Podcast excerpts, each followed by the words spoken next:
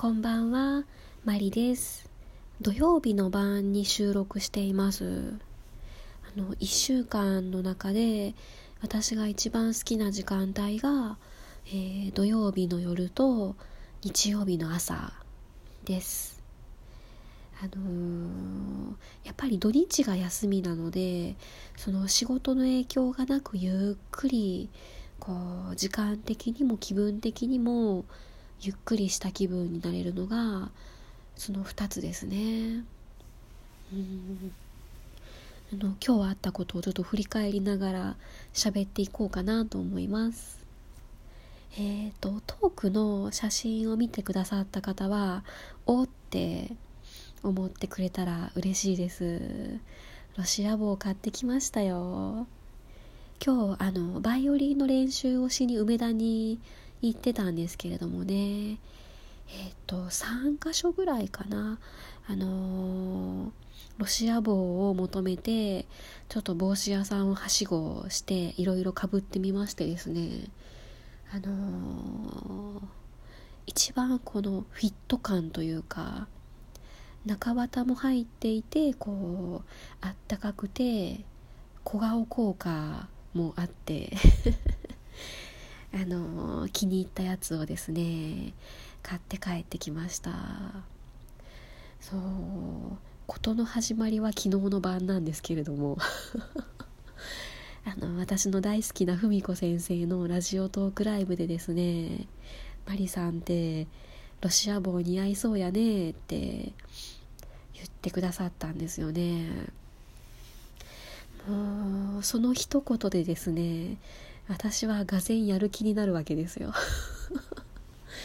まあ、あの今日今日がちょうどあの仕事お休みだったのでその帽子を探しに行きやすかったっていうのもあるんですけどね。あもうそんな期待されたらですね期待に応えるしかないですよね。私のこの行動力。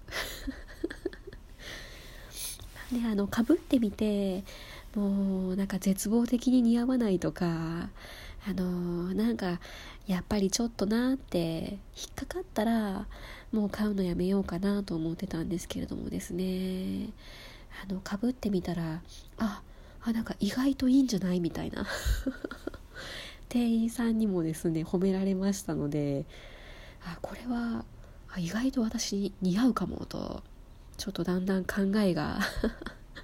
あの変わってきまして最後は買って帰りました。えっと帽子は結構持ってる方ではあるんですけどキャスケットとかあとはベレー帽が多いんですよね。なのでロシア帽って本当に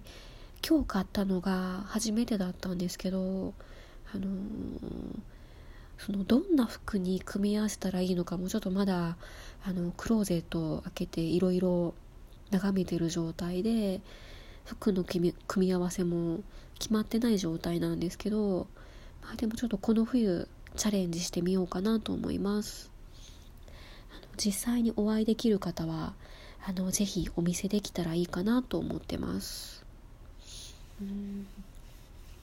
多分ロシア帽があの今日の一番のハイライトだったかもしれません。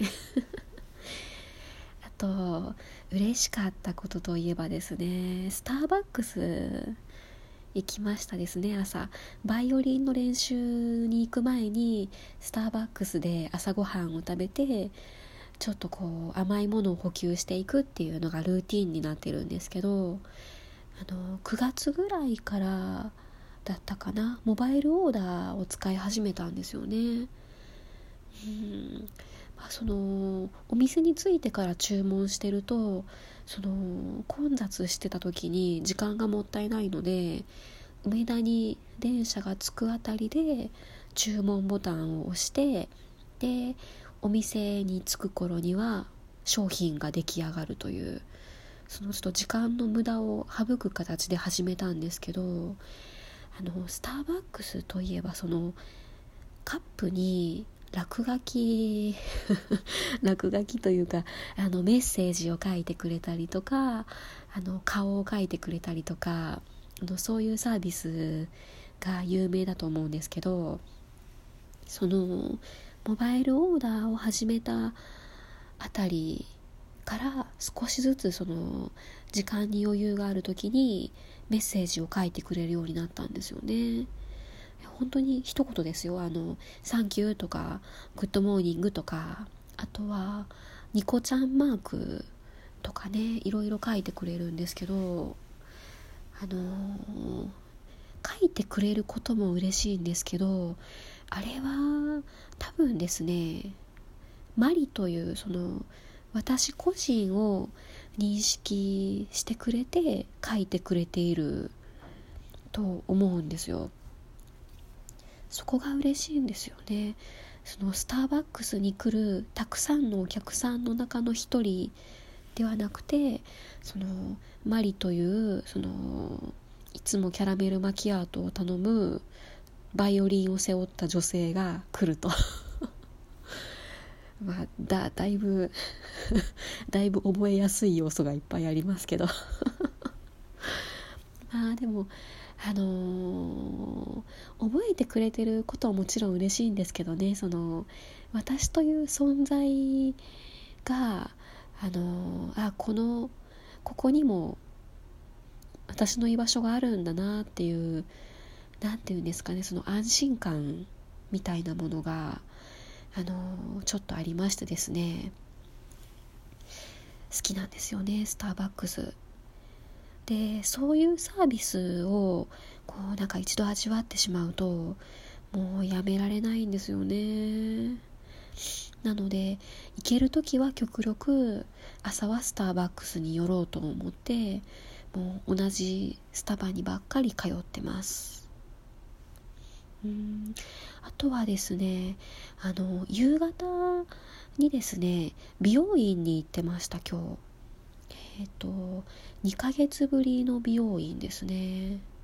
ああの別に前髪がとかあのもう全然そんなんじゃないですよ。普通に美容院は行けるんですけどですね。その2ヶ月前まで通ってた美容院がちょっととある事情がありましてですね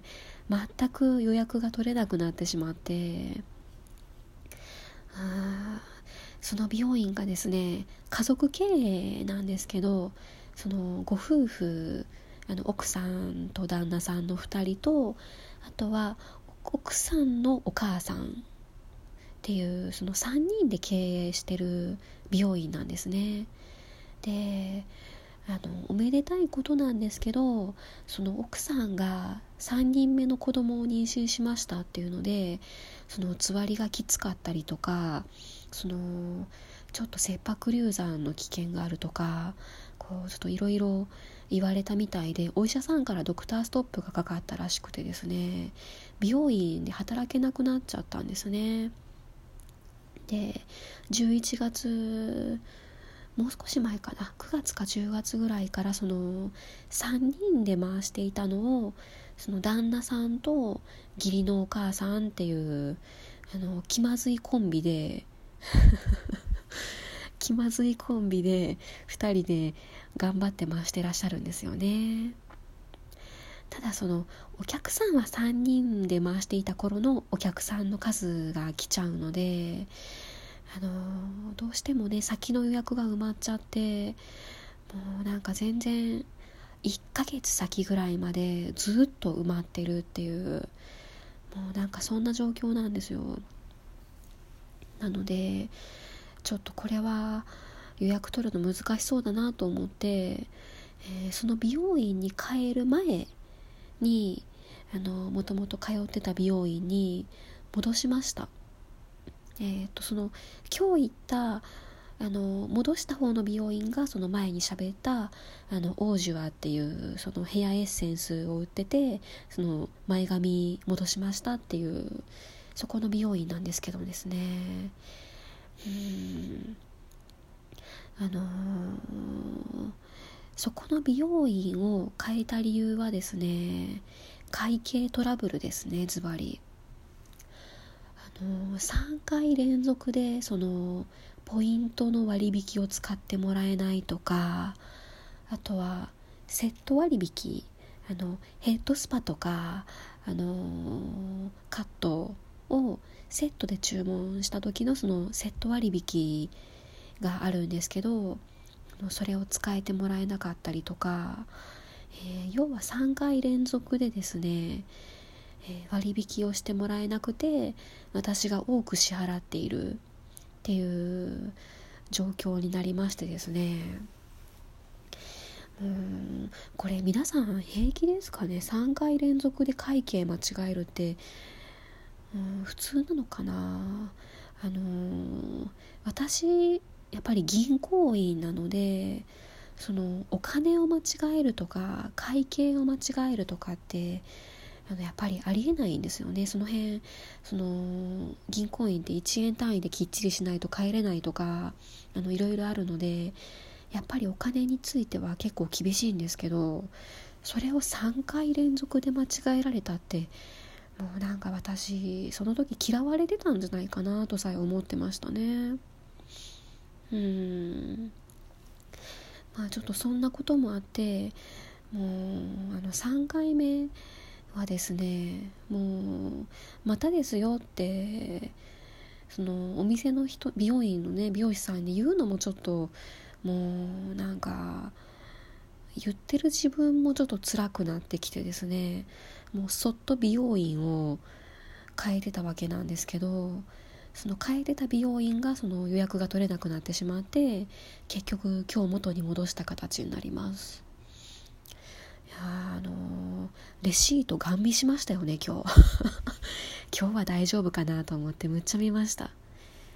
ただね今日あの行ってみて思ったんですけどやっぱりカットの技術はあの私好きですね。